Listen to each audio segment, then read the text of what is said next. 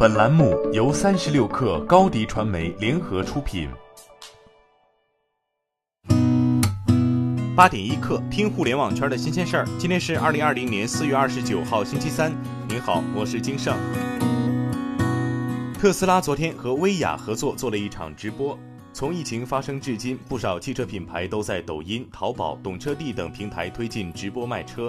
或许是为了保证特斯拉官网和直营门店的独家汽车销售权，在直播间，特斯拉并没有和其他汽车直播一样上线能直接锁定销售线索的大定选项，或者给出任何购车折扣，而是销售 Model 3 X S 三款车型的一元试驾，以及价值一块钱的马斯克同款 T 恤。一小时的直播观看人数接近四百万。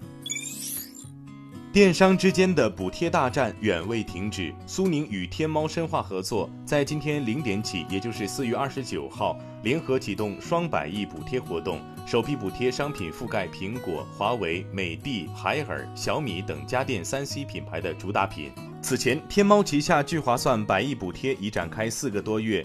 如今，苏宁作为天猫战略合作方，再追加一百亿补贴，打造出双百亿补贴联盟，意味着此次百亿补贴的商品数量和补贴力度都将扩大一倍。苏宁易购专场之外，聚划算原计划五一期间的百亿补贴也会如期展开。百度电商直播已于近日上线，目前好看视频 App 中增加了直播的入口，种草频道为其中一个分类。据知情人士透露，百度电商直播还处于小范围测试阶段，一些百度自媒体和好看视频作者已经入驻。预计直播公会和 MCN 将在五月中旬开播。李国庆昨天在微博发布了一张加盖当当网公章的人事调整公告，公告称公司董事俞渝负责当当公益基金。对此，当当网一位负责联系媒体的工作人员回应称，四月二十六号李国庆抢走公章，这些公章已挂失。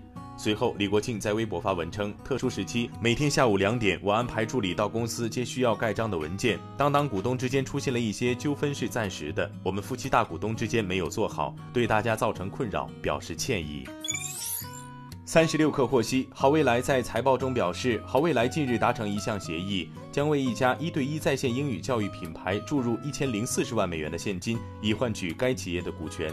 从接近好未来的从业者处获悉，该一对一教育服务商为哒哒英语，实际上是在谈收购事宜，收购估值在两亿人民币左右。带领海底捞走向国际的创始人张勇，开启了接班人计划的轮岗制。海底捞最新发布公告，宣布采纳未来十至十五年领导人才选拔计划。结合内部信件来看，张勇强调的在于员工在海底捞内部的轮岗制。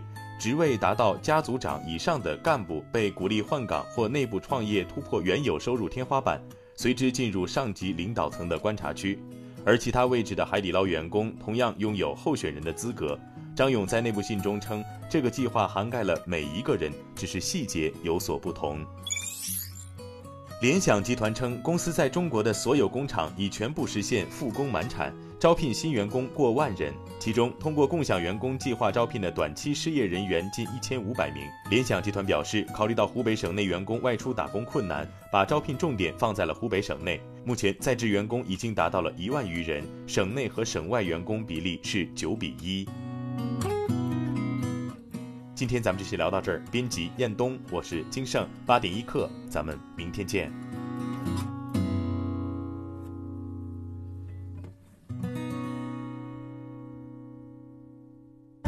欢迎加入三十六氪官方社群，添加微信 baby 三十六氪 b a b y 三六 k r，获取独家商业资讯，听大咖讲风口，聊创业，和上万客友一起交流学习。